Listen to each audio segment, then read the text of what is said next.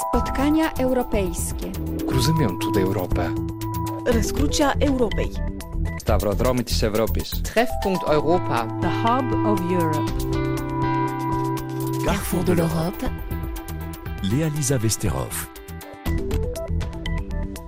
Bonjour et bienvenue au Carrefour de l'Europe consacré aujourd'hui à la souveraineté industrielle pour une émission enregistrée en public à Blois dans le cadre des rendez-vous de l'histoire. Avoir une industrie forte est redevenu un enjeu majeur pour l'Europe depuis que la crise du Covid a fait prendre conscience aux Européens que leurs économies sont totalement dépendantes de différents pays pour produire ne serait-ce qu'une voiture ou du doliprane, des économies affaiblies par deux décennies de désindustrialisation, maîtriser l'ensemble de la chaîne de production, retrouver une souveraineté industrielle, voilà des objectifs devenus cruciaux pour la survie des économies du vieux continent quelle stratégie pour y arriver? L'Europe peut-elle encore prétendre à une autonomie industrielle?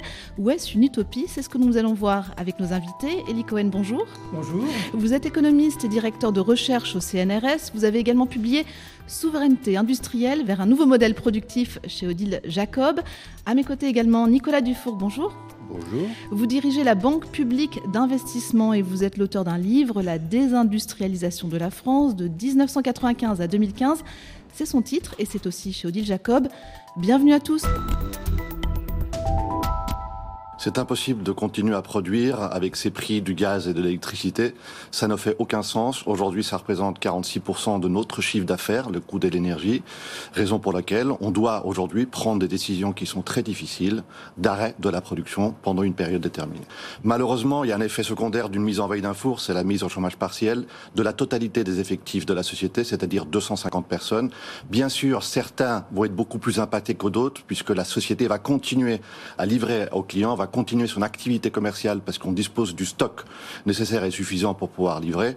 Mais malheureusement, ces 250 personnes vont être impactées. Vous l'aurez peut-être reconnu, c'était José Luis Lacuna, le président du fabricant de verre français Duralex, une entreprise emblématique hein, qui va donc arrêter de produire à partir du 1er novembre parce que sa facture d'électricité est passée de 2 à 13 millions d'euros.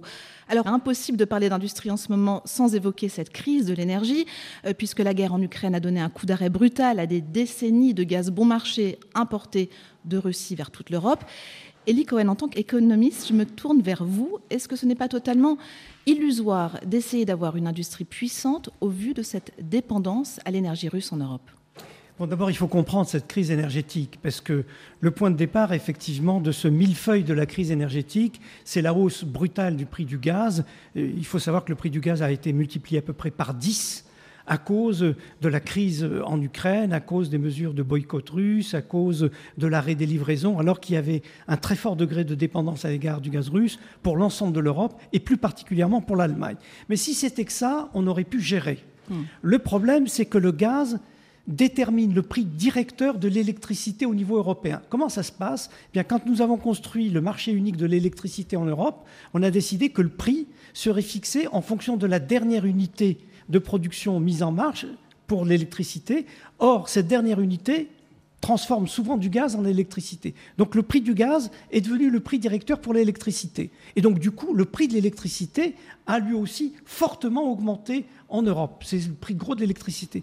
Si c'était que ça, on aurait pu encore gérer. Mais il s'ajoute un troisième facteur. Alors ça, personne n'avait vu ça. C'est qu'une centrale nucléaire sur deux en France est en panne actuellement. Hmm. Et donc la France, qui avait réussi à bâtir un avantage compétitif grâce à l'usage du nucléaire et dont le mix énergétique était à 75% nucléaire pour l'électricité et un quart pour le reste, eh bien, prend de plein fouet les prix de l'électricité au niveau européen parce qu'on est devenu importateur. Et donc, le paradoxe, c'est que la France, qui était un pays nucléaire, dépend du prix du gaz en Allemagne. Voilà, pour faire court. Et donc, du coup, pour un certain nombre d'entrepreneurs, pour un certain nombre d'industriels, le choix, c'est soit consacrer l'essentiel de leurs ressources à l'achat d'électricité, soit arrêter de produire. Et c'est l'exemple que vous avez donné avec euh, les cristalleries d'Arc, Duralex, etc. Nicolas Dufour, qu'en pensez-vous, vous qui aidez les PME à prospérer avec la Banque publique d'investissement, cette dépendance à l'énergie produite ailleurs, c'est le principal obstacle en ce moment à, à ce que l'industrie euh, française et européenne soit compétitive? Alors ça peut le devenir. Euh, on est dans un phénomène extrêmement récent. Hein. Tout le monde est parti en vacances en juillet un peu en mode somnambule. Et euh, on se retrouve au, début du semestre avec en particulier les annonces russes de l'été hein, sur la rupture des livraisons de gaz, euh, avec les attentats sur Nord Stream 1, Nord Stream 2, avec les anticipations totalement irrationnelles des marchés euh, énergétiques. Donc, euh, c'est dur d'avoir une visibilité. C'est, la visibilité aujourd'hui, elle est extrêmement faible, mais la prise de conscience par les gouvernements européens et pas seulement la France est extrêmement forte, extrêmement haute, au point que les Allemands ont pris des, des décisions radicales la semaine dernière. Tout Bruxelles travaille sur le sujet. La plupart des membres du gouvernement concernés, évidemment, transition énergétique, euh, ministère des Finances, etc., sont en, conversation active avec la Commission européenne et avec leurs homologues européens pour trouver dans le mois qui vient des solutions à quelque chose qui est inacceptable. Hein. Personne ne va accepter de sacrifier son industrie. Donc euh, attendons encore un peu. Il a été dit et recommandé aux entreprises de ne pas signer euh, trop vite de contrats à des prix prédateurs et d'attendre encore une fois 3-4 euh, semaines que les choses se calment. Alors justement, vous parliez de l'Allemagne. Je vous propose d'écouter un reportage sur l'Allemagne, un poids lourd de l'Europe et où l'industrie a gardé une place importante dans l'économie. Euh, L'Allemagne, vous l'avez dit, c'est aussi un pays très dépendant du gaz russe pour produire de l'énergie. La situation est donc tendue en ce moment, et notamment pour l'industrie sidérurgique, qui représente 85 000 emplois directs tout de même. La sidérurgie, c'est aussi le fournisseur d'acier de la puissante industrie automobile allemande, du secteur des machines-outils et du bâtiment. Delphine Arbelier, vous êtes notre correspondante à Berlin. Comment est-ce que cette industrie réagit à la crise actuelle? Oui, alors ici, depuis plusieurs mois, les groupes sidérurgiques ont réduit la voilure. Ils ont baissé leur production à cause de la hausse des coûts de l'énergie, vous l'avez dit, mais aussi à cause de la baisse de la demande de la part de l'industrie automobile. On le constate chez le géant ThyssenKrupp qui a placé 150 personnes au chômage technique depuis trois mois sur son site de Duisburg. C'est le cas aussi du producteur d'aluminium Trimet qui lui a baissé sa production depuis déjà un an. Et puis, dernier en date, le géant ArcelorMittal, le plus grand producteur d'acier d'Europe, deuxième au niveau mondial, eh bien ArcelorMittal vient de réduire cette semaine sa production sur ses sites de Brême et de Hambourg dans le nord de l'Allemagne. À Hambourg, le groupe a cessé de produire ce qu'on appelle des éponges d'acier. Ce sont euh, des éléments qui permettent de produire de l'acier brut. Désormais, ArcelorMittal importe ces éléments du Canada. Alors les salariés sont là aussi mis au chômage partiel à raison de 1 à 3 jours par semaine. Euh, cela devrait durer plusieurs mois selon le porte-parole d'ArcelorMittal, Arne Langner. Wir gehen jetzt erstmal davon aus, dass das in diesem Quartal ist, also bis äh, Ende. Cela devrait durer jusqu'à la fin de l'année. Ensuite, nous prendrons une nouvelle décision, quand relever la production ou pas. Cela dépendra des prix de l'énergie. C'est pour cela que nous avons appelé le gouvernement fédéral à s'engager pour découpler le prix de l'électricité du prix du gaz. Et nous demandons la mise en place d'un prix de l'électricité unique au niveau européen pour les entreprises, afin que nous puissions travailler. Par exemple, pour notre site de Hambourg, nous achetons notre électricité à la bourse d'électricité. Et elle est devenue si chère que nous ne pouvons plus produire de manière compétitive. Justement, Delphine, la compétitivité des entreprises sidérurgiques allemandes, elle est menacée à long terme? Oui, alors le risque est réel et il est évoqué par les représentants du secteur. Hein. Ils estiment qu'il existe un risque de délocalisation car tous les pays ne sont pas touchés par cette crise énergétique. En Asie et aux États-Unis, par exemple, les coûts de l'énergie n'ont pas explosé. La conséquence, c'est que les importations d'acier ont déjà fortement augmenté cette année en Europe et elles ont même atteint un niveau record. Officiellement, toutefois, chez ArcelorMittal, on assure vouloir tout faire pour conserver les emplois en Europe. La situation est tendue actuellement. Sur la durée, ce n'est pas tenable. Il est donc nécessaire de retrouver des niveaux raisonnables pour les prix de l'énergie. Il est important que nous faisions tout pour rester compétitifs ici. C'est pourquoi nous appelons au soutien du gouvernement allemand pour nous aider à rester compétitifs. Nous voulons encore produire de l'acier en Allemagne, mais aussi en Europe, que ce soit en Belgique, en France, en Espagne ou au Luxembourg. Nous voulons continuer à produire de l'acier en Europe. En ce qui concerne le soutien des autorités allemandes et européennes, est-ce que les mesures répondent aux attentes de la puissante industrie allemande Delphine? Alors sur ce dossier, les choses avancent en effet. En Allemagne, les entreprises ont déjà accès aux mesures de chômage partiel et c'est l'État qui prend en charge la très grande partie des salaires. Mais sur la question du prix de l'énergie, le gouvernement de Olaf Scholz a annoncé la semaine dernière vouloir plafonner le prix du gaz pour les particuliers et les entreprises. Or pour l'instant, rien n'est encore concrétisé, d'autant que cette mesure est critiquée au niveau européen. Euh, sa mise en place reste longue et les représentants du secteur s'impatientent. Nicolas Dufour, je me tourne vers vous. Les industries fortement consommatrices d'énergie sont nombreuses la sidérurgie, les verriers, la cimenterie, les papetiers, les sucriers et la chimie, pour ne citer que cela. Euh, comment faire euh, dans l'immédiat pour éviter de nouvelles délocalisations? Le gouvernement français a déjà pris des dispositions avec une enveloppe de 3 milliards d'euros euh, qui est euh, donc allouée aux électro-intensifs, avec lesquels les discussions sont donc en cours. Cette enveloppe, euh, on peut la dépenser en respectant un certain nombre de règles qui ont été discutées avec, avec Bruxelles, règles qui elles-mêmes vont être probablement assouplies. Voilà. Ensuite, la question est est-ce que 3 milliards d'euros, ça va suffire? Bon, probablement pas. Hein. Maintenant, euh, il y a beaucoup plus de fermetures d'usines en Allemagne qu'en France aujourd'hui. Hein. Euh, bon, le pays est beaucoup plus industriel aussi, donc mm. le pays est touché absolument de plein fouet. Mais je répète, la situation est tellement irrationnelle, parce que ce qu'il faut comprendre, c'est que si l'hiver est correct, c'est-à-dire pas ultra froid, euh, compte tenu du fait en France que les centrales nucléaires vont repartir au mois de janvier, c'est ça qui a été promis, hein, il n'y a pas de raison d'avoir des prix sur le marché spot de l'électricité à 1000 euros, 1500 euros. On est dans l'irrationalité des anticipations. On est sur des marchés qui ne sont pas efficients sur le, calage des prix. Et c'est ça qu'il faut qu'on traverse. Voilà. Hein. Donc le paradoxe est là, c'est que la quantité d'électricité disponible pour l'hiver, normalement, dans ces conditions que je viens d'indiquer, elle est suffisante. Maintenant, l'autre scénario, c'est un hiver ultra froid et une économie asiatique qui repart à fond. Parce que l'économie asiatique, elle est un peu atone aujourd'hui à cause de la crise du Covid en Chine. Hmm. Si on a hiver ultra froid et l'économie asiatique qui repart, là, on est dans un scénario difficile. Elie vous êtes économiste, je le rappelle. Plafonner les prix du gaz, c'est possible. Il faut mettre en place un prix électrique unique pour l'Europe, selon vous? Bah, normalement, il y a un prix électrique unique aujourd'hui, puisque les marchés s'ajustent, et c'est ce qui donne les fameux prix de gros de l'électricité au niveau européen. Songez que dans l'année qui vient de s'écouler, le prix de gros de l'électricité européen a varié de moins 50 euros, c'est-à-dire que c'est le fournisseur qui payait le consommateur pour qu'il emporte son électricité, parce qu'à un moment, à cause des éoliennes allemandes, on a eu une surproduction d'électricité à, comme ça a été indiqué tout à l'heure, 1000 euros le mégawattheure.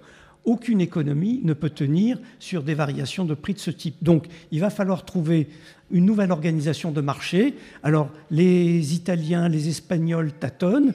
On va essayer de déterminer euh, un prix moyen sur lequel baser euh, euh, le passage du gaz produit à l'électricité produite. Et puis surtout, on a ce qui est en train de se passer actuellement, dire que l'Allemagne met 200 milliards d'euros sur la table pour venir en aide à ces entreprises et à ces ménages pour les aider à passer le cap. 200 milliards d'euros, ça pose plusieurs problèmes beaucoup de pays européens ne sont pas capables de mettre en place de tels dispositifs parce que leur situation financière est plus dégradée. Et surtout, si l'Allemagne fait seule ce type de politique, alors il y aura des distorsions de concurrence massives au niveau européen et les phénomènes que vous indiquiez tout à l'heure craindre, comme la délocalisation de certaines unités, se passeront.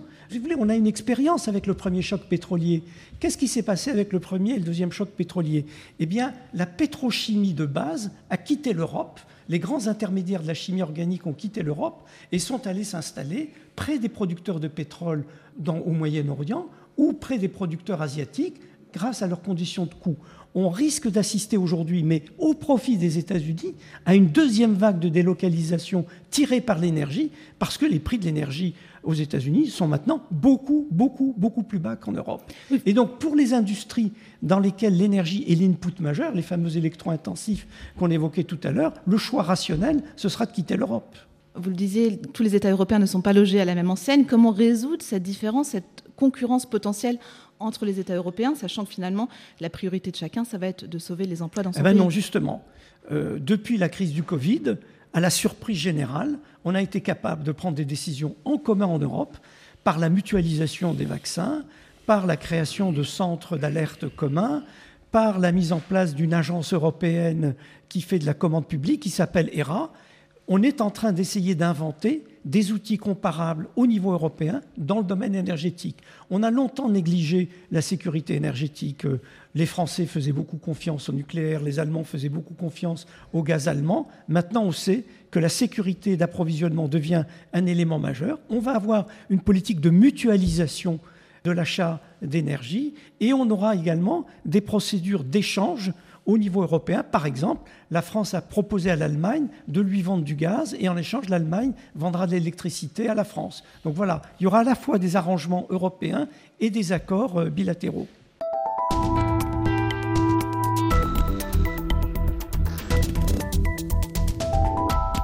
Nous Nous parlons souveraineté industrielle aujourd'hui dans Carrefour de l'Europe. Le vieux continent peut-il retrouver une industrie puissante?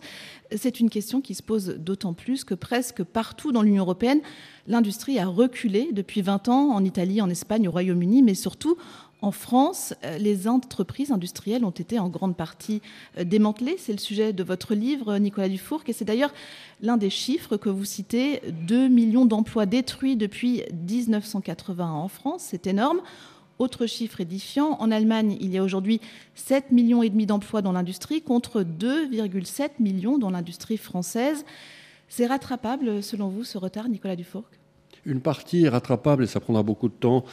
L'industrie, elle, suppose euh, un contrat social très complet où tout le monde euh, est d'accord pour aller dans la même direction. Quand je dis tout le monde, c'est-à-dire les entrepreneurs, l'État, les syndicats, les médias, vous, les familles, euh, l'éducation nationale, les infrastructures, les collectivités locales, fondamentalement. Et aujourd'hui, se, se, reconstruit un consensus sur l'idée du produire en France. Ça, c'est la très très bonne nouvelle et c'est tout à fait nouveau. Voilà. Alors ensuite, c'est beaucoup d'efforts et c'est de la détermination sur un, nombre d'années significatif. Voilà. La France s'est beaucoup plus désindustrialisée que l'Italie, que l'Espagne et que le Portugal.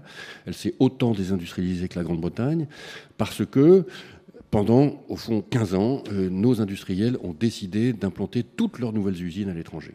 Donc le, le nombre de salariés de l'industrie française qui ne sont pas en France, il est de 6 millions considérable. Hein. Et donc le pourcentage de l'industrie française en fait délocalisée, il est 2,5 fois supérieur au même pourcentage euh, relatif à l'industrie allemande. Le choix français était clair, pas en France. Ceci change, mais, encore une fois, il faut d'abord qu'on traverse cette crise énergétique. Hein. Donc vos premières questions étaient des questions tout à fait légitimes. Euh, et pour ça, il faudra probablement plus d'Europe. J'y reviens. C'est que, au fond, euh, quelque chose a été loupé euh, à la fin du printemps et cet été. C'est que les États européens se sont précipités vers les producteurs de gaz pour négocier un par un. Imaginez que ce soit l'Europe qui a négocié comme elle a négocié les vaccins du Covid. Les tarifs auraient probablement été meilleurs quand on s'est adressé qui à l'Algérie, qui au Qatar, qui aux Émirats, etc. Comme pour le Covid, on a pris du retard. Voilà. Donc là, là on y est allé en ordre dispersé et c'est dommage. Mais je pense que la leçon va être tirée pour le futur. Voilà, moi, je suis optimiste pour la réindustrialisation parce que nous avons nos ingénieurs extraordinairement innovants, nos audaces, la fécondité française, la science française qui vient des universités. Et à chaque fois qu'une start-up industrielle se crée, la question du pourquoi pas ici se pose et on peut répondre oui aujourd'hui. On ne pouvait pas avant. Aujourd'hui, on peut. Alors, avant de poursuivre, je vous propose de nous pencher de nouveau sur un exemple. Dans les Hauts-de-France, euh, c'était le bastion historique de l'industrie textile dans l'Hexagone. La région a subi de plein fouet la concurrence asiatique, les délocalisations se sont multipliées. En 20 ans, la filière textile a perdu 40% de ses emplois dans la région, mais depuis un peu plus d'un an, et à ce plan d'aide de l'État français, les relocalisations reprennent doucement, notamment grâce au succès du Made in France, Lise Verbeck. Oui, et depuis la crise Covid, les projets et les investissements se sont accélérés. D'abord parce qu'il y a une volonté du gouvernement d'encourager les relocalisations. Les aides financières du plan France Relance ont incité les industriels à investir dans de nouvelles usines sur le territoire. Une quinzaine de projets sont soutenus par ce plan de relance.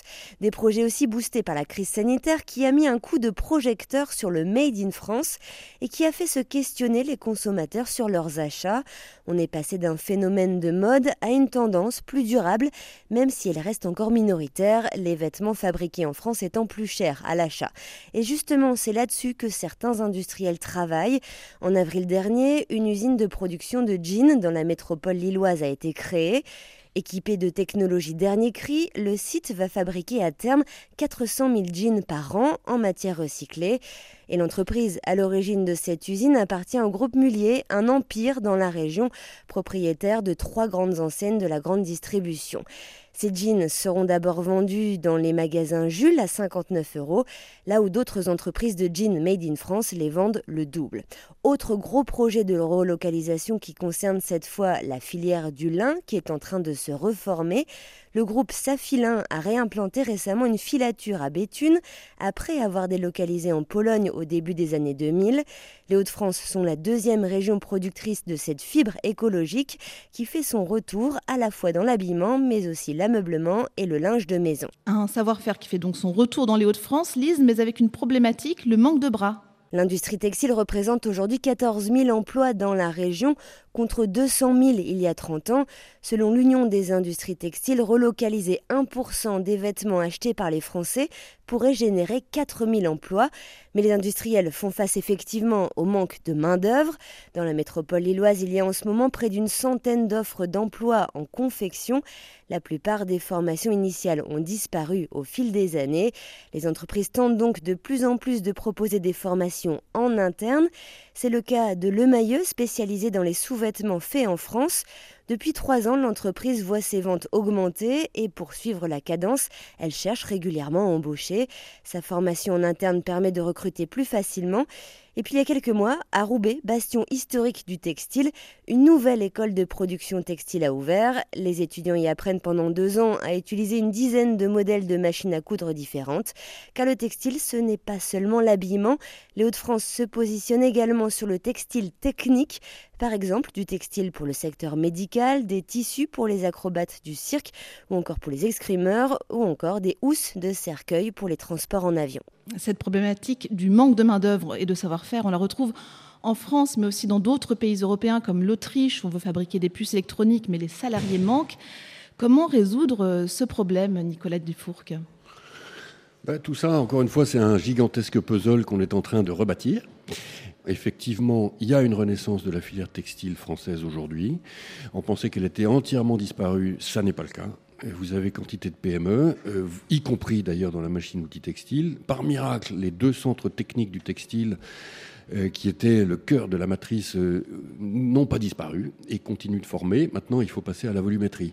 Alors, euh, c'est une industrie qui va redevenir attractive pour peu que, et merci de nous donner la parole aujourd'hui, les Français sachent que, en effet, elle est en train de repartir. Tout est une question de désir. Voilà, ce sont de très très beaux métiers. Prenez l'entreprise Chamatex qui fait des chaussures de sport made in France 100% hein, dans la Drôme.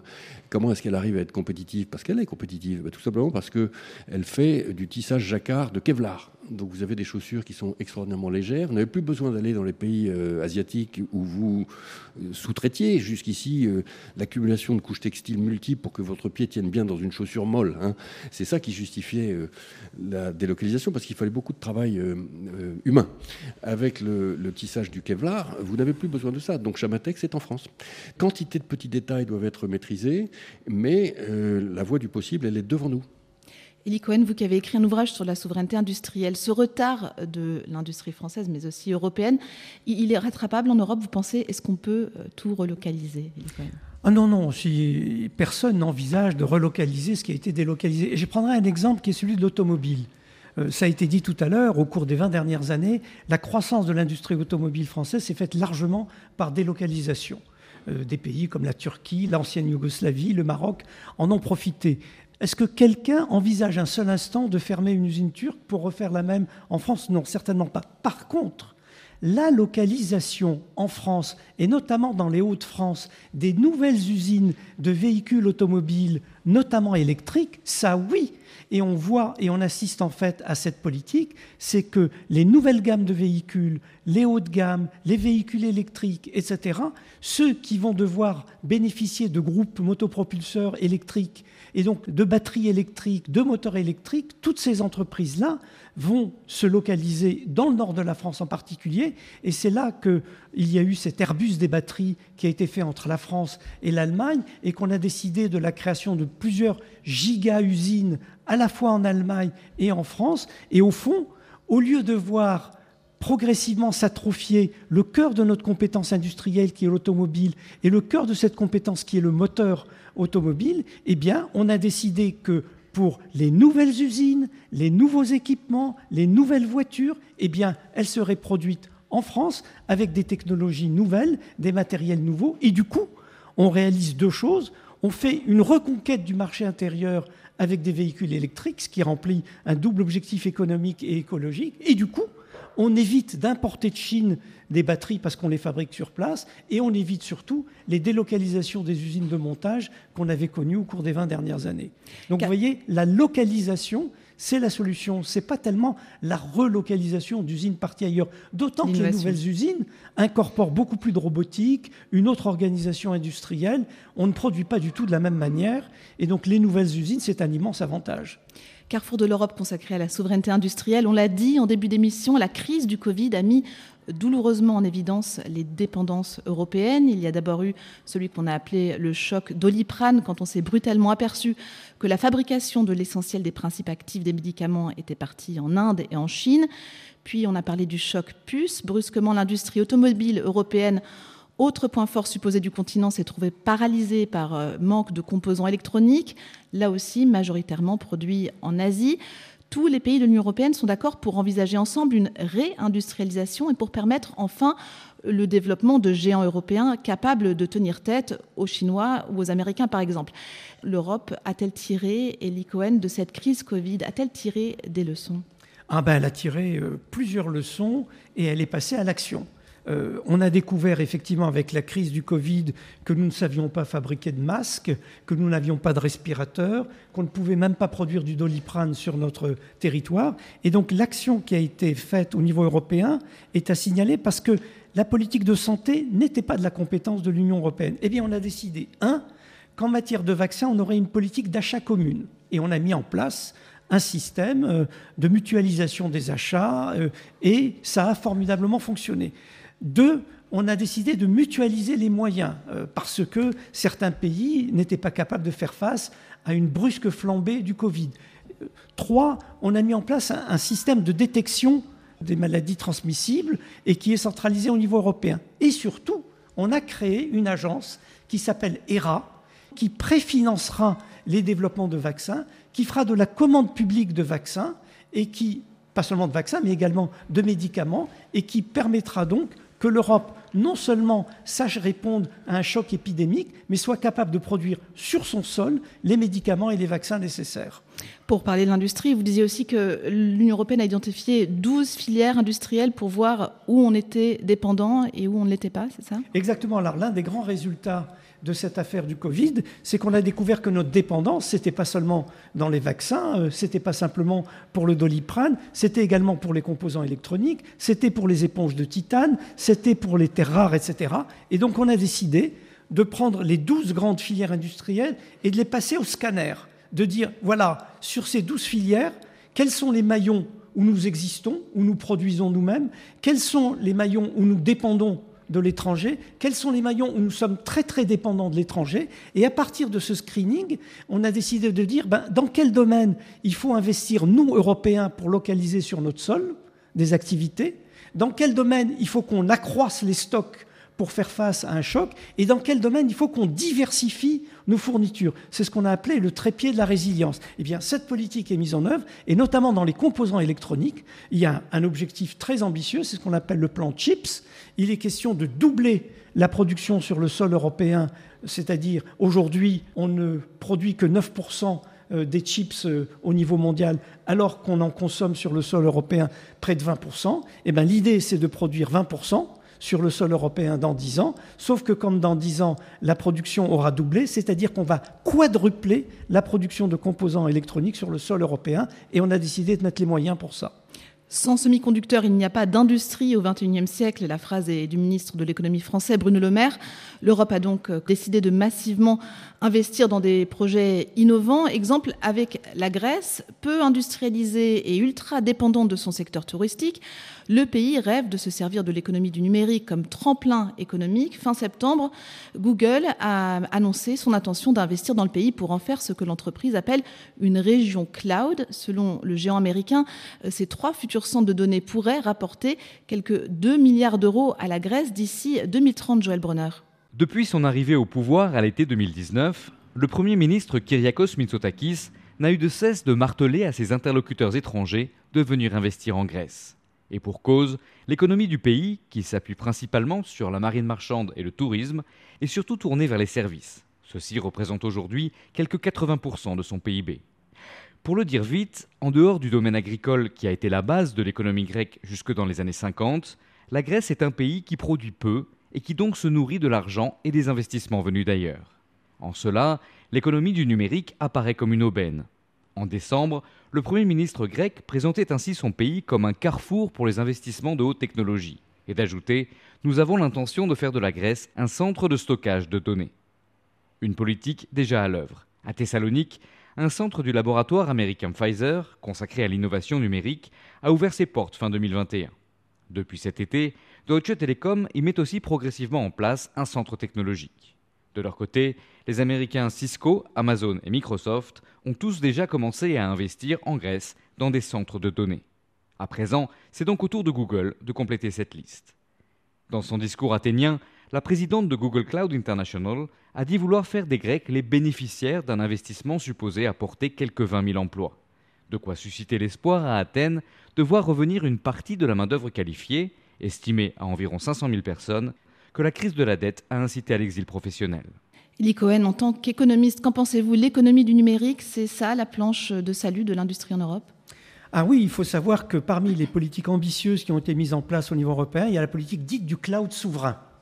Il faut savoir que les trois principaux acteurs du cloud en Europe sont trois entreprises américaines. Hmm. Et donc la question se pose de savoir si on peut vraiment confier les données sur la santé des Français, sur les financements de l'économie, euh, si on peut confier ces données à des entreprises qui sont essentiellement américaines.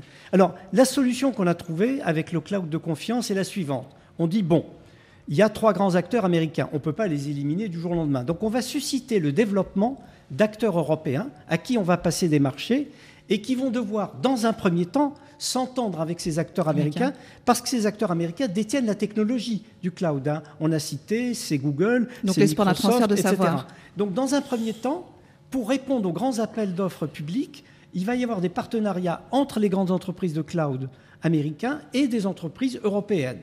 Mais dans un deuxième temps, on a dit, OK, nous, Européens, on veut que les centres de données soient sur le sol européen. Et c'est ce qui explique l'exemple grec dont on vient de parler. Ce n'est pas par vertu que Google a décidé d'aller en Grèce, c'est parce que s'il veut être présent sur le marché européen, il faut qu'il ait ses centres de production en Europe. Et puis après, on s'est dit, ah oui, mais il y a un problème, c'est que le Cloud Act américain permet, dès lors qu'il y a un acteur américain, un fournisseur, un salarié, un travailleur, euh, qui est engagé dans un projet même en Europe, eh bien, ça donne le droit au gouvernement américain d'accéder aux données. Et donc là, on a dit non, ce n'est pas possible, on ne peut pas permettre à des acteurs américains d'accéder à des données européennes. Et donc, on est en train de monter des murailles de Chine pour que même lorsque c'est un opérateur américain de cloud qui est en partenariat en Europe avec un Européen et sur des traitements de données en Europe, eh bien, que le gouvernement américain ou les autorités américaines ne puissent pas accéder à ces données européennes. Vous voyez, ce qu'il faut construire comme édifice technique, réglementaire, pour préserver la souveraineté numérique des Européens. Mais, ça, va mettre beaucoup trop de quand même de tout ça, c'est qu'il faut que les Européens disposent de leurs propres outils, de leurs propres logiciels et de leur propre matériel. Mais ça, c'est un processus qui sera beaucoup plus long. Depuis une dizaine d'années, il y a aussi les projets euh, importants d'intérêt européen commun, les fameux PIEC qui doivent servir à soutenir une politique industrielle européenne. Euh, le principe, c'est que deux ou plusieurs États se mettent ensemble pour financer des initiatives de recherche, développement, innovation, avec des sommes importantes qui dépassent les limites fixées par la réglementation euh, européenne en matière d'aide d'État. Est-ce que c'est une piste de solution, ça, Nicolas Dufour, vous qui parlez prêts et soutien financier aux PME euh, tous les jours avec la Banque publique d'investissement? C'est très important, c'est une, ouverture majeure par rapport à l'histoire que je décris dans le livre où euh, ces dispositifs n'existaient pas. Il y a eu un moment euh, idéologique qui était le moment des années fin 90-2000 où euh, les aides d'État étaient considérées comme absolument néfastes. Et donc, il n'y avait plus de place pour une politique industrielle possible. Et d'ailleurs, la plupart des gouvernements considéraient que la politique industrielle à la française était une chose horrible. Les choses ont complètement changé depuis allez, une petite demi-douzaine d'années où, en effet, précisément parce que la Chine montait en puissance et qu'on la considérait comme un rival systémique, alors que la Chine des années 2000 n'était pas un rival systémique, l'Europe a commencé à accepter des aides d'État significatives sur des secteurs stratégiques. Aujourd'hui, le semi-conducteur, l'hydrogène, les batteries, le véhicule électrique en particulier, le quantique, euh, etc. Donc c'est fondamental. Hein. alors maintenant, ce qu'il faut euh, réussir à obtenir, c'est que à l'occasion de cette réindustrialisation de l'Europe, il y a une répartition équitable des nouvelles grandes implantations industrielles sur les différents États et qu'il n'y ait pas une trop forte concentration des gigafactories en Allemagne. Ce qui est malheureusement le cas, hein, puisque vous avez aujourd'hui probablement la moitié des gigafactories européennes de batteries en Allemagne. Hein. Et donc, donc il faut réindustrialiser toute l'Europe. J'insiste bien sur ce point. Et Bruxelles a un rôle à jouer. Les PIEC sont supposés convaincre les États de travailler ensemble sur le semi-conducteur, etc. La vérité, c'est que non. chacun est dans son couloir de nage et chacun défend ses intérêts nationaux. Ça, c'est très clairement une piste, je le dis de manière absolument cash pour nos auditeurs, d'amélioration dans la manière dont on travaille tous ensemble en Europe. Elie Cohen, en tant que directeur de recherche au CNRS, euh, qu'en pensez-vous? Comment résoudre à nouveau ce risque de concurrence entre les différents États euh, européens qui ont leur intérêt national à défendre? Le PIEC, c'est une innovation formidable parce que, alors que la tâche essentielle de la Commission jusqu'à présent, c'était de bannir les ententes, même dans le domaine du développement industriel, de bannir l'apparition de champions européens, de les combattre. Là, du jour au lendemain, lorsque vous êtes dans un programme labellisé PIEC, la Commission vous autorise par avance à coopérer et la Commission autorise les gouvernements concernés par avance à apporter des aides publiques à ces projets. Et donc les fameux gigafactories de batteries, les usines de composants, etc., la Commission accepte par avance qu'il y ait des alliances, que des champions se constituent et que les États français, allemands, etc., apportent les concours nécessaires pour aider au développement de ces entreprises. Alors, à partir de là, il y a ce que vient de dire Nicolas, c'est-à-dire la concurrence entre différents euh, pays européens. Alors, moi, j'ai regardé de près ces histoires, notamment dans les composants électroniques. Bon, il se trouve que euh, nous n'avons pas été capables, nous, en France, dès le départ, d'avoir une position très claire. Et donc, les Allemands ont été les premiers à dégainer, mais euh, je pense que les usines suivantes, il y en aura en France. En tout cas, elles ont été annoncées. Elles ont été annoncées, exactement, mais on a, il y a eu le petit traumatisme de l'usine de Brest, comme tu sais, au début. Euh, et c'est important que les auditeurs sachent qu'on a fait des annonces énormes en juillet dernier de construction d'une nouvelle usine à Grenoble. Oui, à Kroll. À Kroll. alors, ST Microelectronics c'est une entreprise franco-italienne, donc on annonce aussi la construction d'une usine à Milan et aussi la construction d'une usine en Sicile à Catane. Mm. Et tout ceci euh, va dans le bon sens de l'équilibrage que je recommandais euh, à l'instant. La semaine dernière, la Première ministre a annoncé 12 nouvelles gigafactories d'hydrogène en France. Oui, oui. 12, 12, 12, 12. Ça, c'est des énormes usines. Pour moi, c'est une nouvelle, euh, c'est une nouvelle vermillon. Hein. C'est mm. une très très belle nouvelle et qui est permise par les PIEC. Absolument. Ce qu'il faut comprendre, c'est que, en gros, les États-Unis, la Chine et l'Europe ont désigné à peu près les mêmes secteurs comme secteurs de développement. Euh, c'est la filière hydrogène, c'est la filière quantique, c'est la filière euh, batterie, c'est la filière composants, etc. Et la crainte qu'on pouvait avoir, c'est que à la fois les moyens mis au niveau européen ne soient pas à la hauteur des moyens mis aux États-Unis ou en Chine. Et ce qu'on pouvait craindre également, c'est les querelles intra-européennes. Bon, la bonne nouvelle, c'est que les moyens mis sont significatifs, notamment sur le plan composant électronique. On n'a pas à rougir euh, des, engagements. Et euh, pour ce qui est de la ventilation des différentes usines au niveau européen, eh bien, comme ça vient d'être dit, même si le premier mouvement a été allemand, ben, le rattrapage vient, et pas simplement en France, également en Italie. Bye.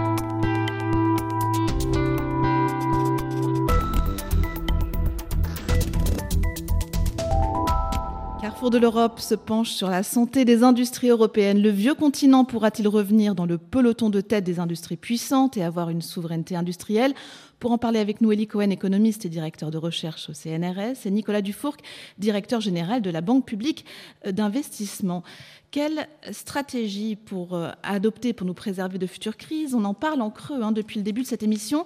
La Chine, elle qui nous a fourni un tiers des 30 milliards de masques importés par l'Europe au moment du Covid, Qu'en est-il du rival systémique de l'Europe? La Chine aussi, peut-être plus qu'ailleurs, entend préserver euh, sa souveraineté industrielle. On est en ligne avec notre correspondant à Pékin. Bonjour Stéphane Lagarde, comment se traduit cette bataille pour la souveraineté chez vous? Bonjour Léa, oui c'est vrai que s'interroger sur la souveraineté industrielle en Chine peut sembler étonnant vu d'Europe, sachant que ce sont euh, les usines chinoises qui ont envoyé les masques qui manquaient chez vous, le doliprane, et plus généralement, on fabrique ici 65% des matières premières euh, nécessaires au développement des moteurs électriques. Par exemple, près de 55% des matériaux pour les éoliennes et, les panneaux solaires. Mais ce qu'il faut savoir, c'est que la Chine est aussi dépendante de certaines technologies. On le voit dans la guerre économique avec les États-Unis, de certains savoir-faire américains, mais aussi européens. Je vais vous donner un exemple très concernant, très actuel. En tout cas, si la Chine produit en masse des vêtements PPE et toute la panoplie contre l'épidémie de Covid, depuis le PCR jusqu'au véhicule véhicules robots qui réalisent ces tests partout sur les parkings, sur les trottoirs ici dans les mégalopoles chinoises. Si chaque Chinois a un kiosque de tests PCR, donc mobile à proximité, les laboratoires chinois en revanche n'ont toujours pas sorti de vaccin ARNM contre la maladie. Alors vous me direz, on pourrait faire comme la France, acheter la technologie à d'autres. Le problème, c'est que la Chine demande, comme à chaque fois, un partage des brevets, voire des copyrights. C'est ce qui a coincé, paraît-il,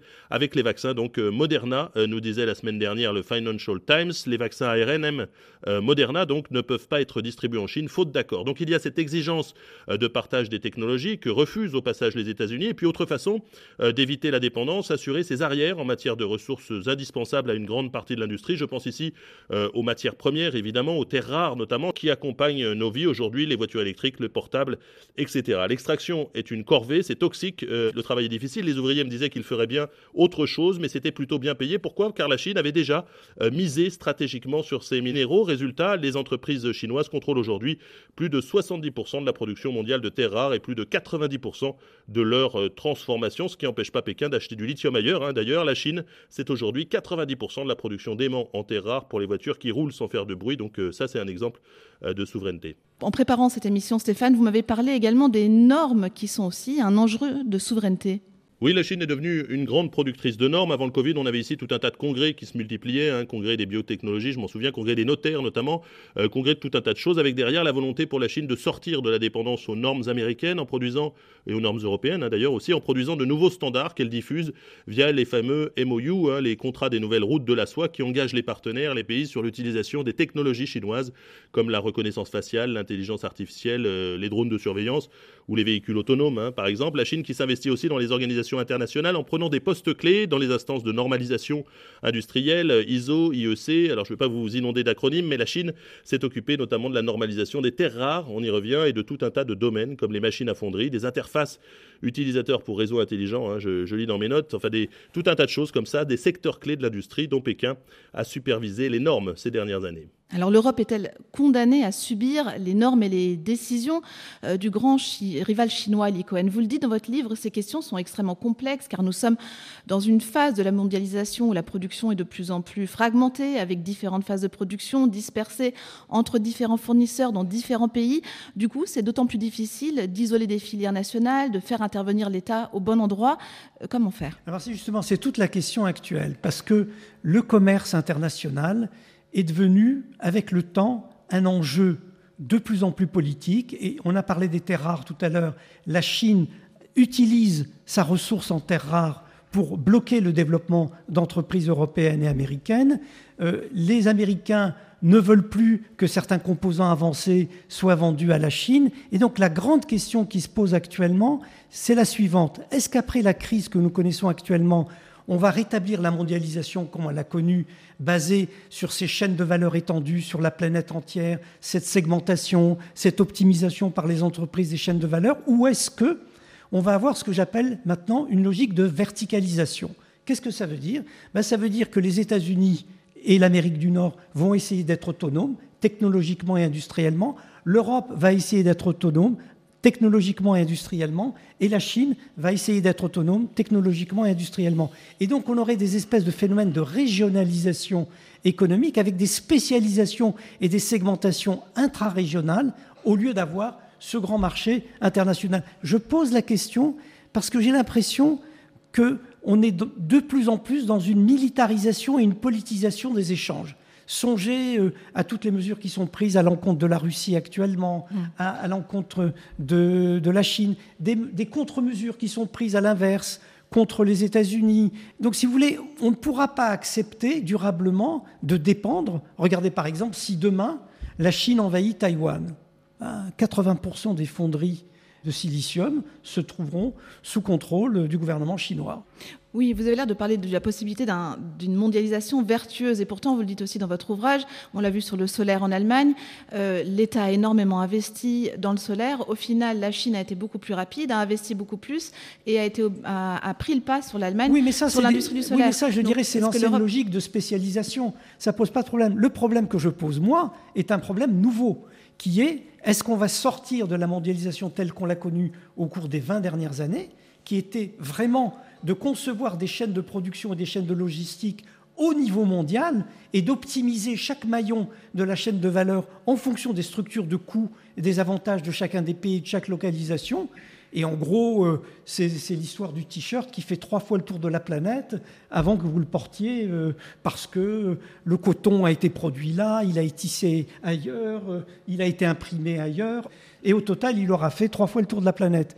Ça, c'était une logique où vraiment, pour quelques centimes, on décidait de délocaliser euh, une usine bretonne pour la mettre en Chine, où on essayait que telle phase de production euh, euh, commencerait en Allemagne et serait terminée en Malaisie. La question que je pose, c'est compte tenu de la politisation des échanges, voire de la militarisation des échanges, est-ce qu'on ne va pas avoir des espèces de clusters régionaux où finalement c'est au niveau de l'Europe, au niveau de l'Amérique du Nord et au niveau de l'Asie euh, chinoise que se décideront euh, les productions et que se réaliseront pratiquement ces productions. La question n'est pas tranchée parce qu'il y avait de grands bénéfices à cette extension internationale des chaînes de valeur, mais je suis très frappé de constater que de plus en plus les échanges deviennent des objets de conflit. Nicolas Dufourc, vous, vous, êtes optimiste sur la possibilité de retrouver une industrie européenne euh, puissante, voire autonome? Oui, je suis optimiste. Euh, je sais ce qu'il faut faire pour en arriver là. Hein. Donc, euh, je ne suis pas naïf, mais je suis optimiste parce que l'industrie, c'est quelque chose qui est tout à fait plastique et qui se renouvelle constamment. Or, nous avons quantité d'inventions, quantité de chercheurs qui fabriquent, qui inventent des objets qui vont devoir être fabriqués, des objets complexes des objets qui sont euh, en fabrication automatisable et qu'on peut parfaitement localiser euh, en France et, en Europe. Maintenant, euh, je suis évidemment d'accord avec Elie. on vit une période qui est assez intéressante hein, et un peu ineffable dans la mesure où personne ne peut dire où vont nous emmener tous ces conflits. Le cœur de la guerre, il est sur le semi-conducteur. Dans la mesure où les, États-Unis sont en train de restreindre trimestre après trimestre l'accès des Chinois à la technologie euh, américaine en matière de semi-conducteurs. Parce que certes, les fonderies sont dans l'univers asiatique, mais la techno de base fondamentale, la plus complexe, celle qui permet par exemple de designer les chips, c'est des outils logiciels, des outils très profonds. C'est les deux outils mondiaux qui ont le monopole mondial du design de chips sont américains. Or, les Américains ont décidé en juillet dernier d'interdire les Chinois de les utiliser et d'interdire les Chinois d'acheter des chips qui ont été designés avec ces logiciels, par exemple. Et l'Europe peut-elle en tirer, tirer son épingle du bah, L'Europe, l'Europe, elle a des très grands groupes de semi-conducteurs, encore une fois, Infineon, ST Microelectronics et NXP, hein, plus mm. quantité de start-up. Bon, tous ces groupes font euh, un business important euh, en Chine quand même, hein, il faut voir, euh, sur des technologies très avancées dont les Chinois ne disposent pas. Hein, voilà. Donc il ne faut pas non plus avoir une vision dans laquelle la Chine a déjà tout gagné. La Chine est dépendante. Donc quelque chose se joue. Euh, quel va être l'équilibre final? Euh, C'est tout à fait indicible à ce stade. Carrefour de l'Europe enregistré en public à Blois. Merci d'être venus aussi nombreux. Merci à Richard Ifono et Nicolas Benita en charge des moyens techniques et à Ludivine Amado pour la réalisation de cette émission. Merci à vous, Elie Cohen, économiste et chercheur au CNRS, auteur du livre La souveraineté industrielle vers un nouveau modèle productif publié chez Audi Jacob. Merci aussi à vous, Nicolas Dufourc, directeur général de la Banque publique d'investissement et auteur de l'ouvrage La désindustrialisation de la France de 1995 à 2015, également publié chez Odile Jacob. Vous pouvez retrouver cette émission sur notre site ou en podcast sur vos plateformes d'écoute. Abonnez-vous. Retrouvez-nous sur les réseaux sociaux, Facebook et Twitter, et écrivez-nous à carrefour.europe.rfi.fr.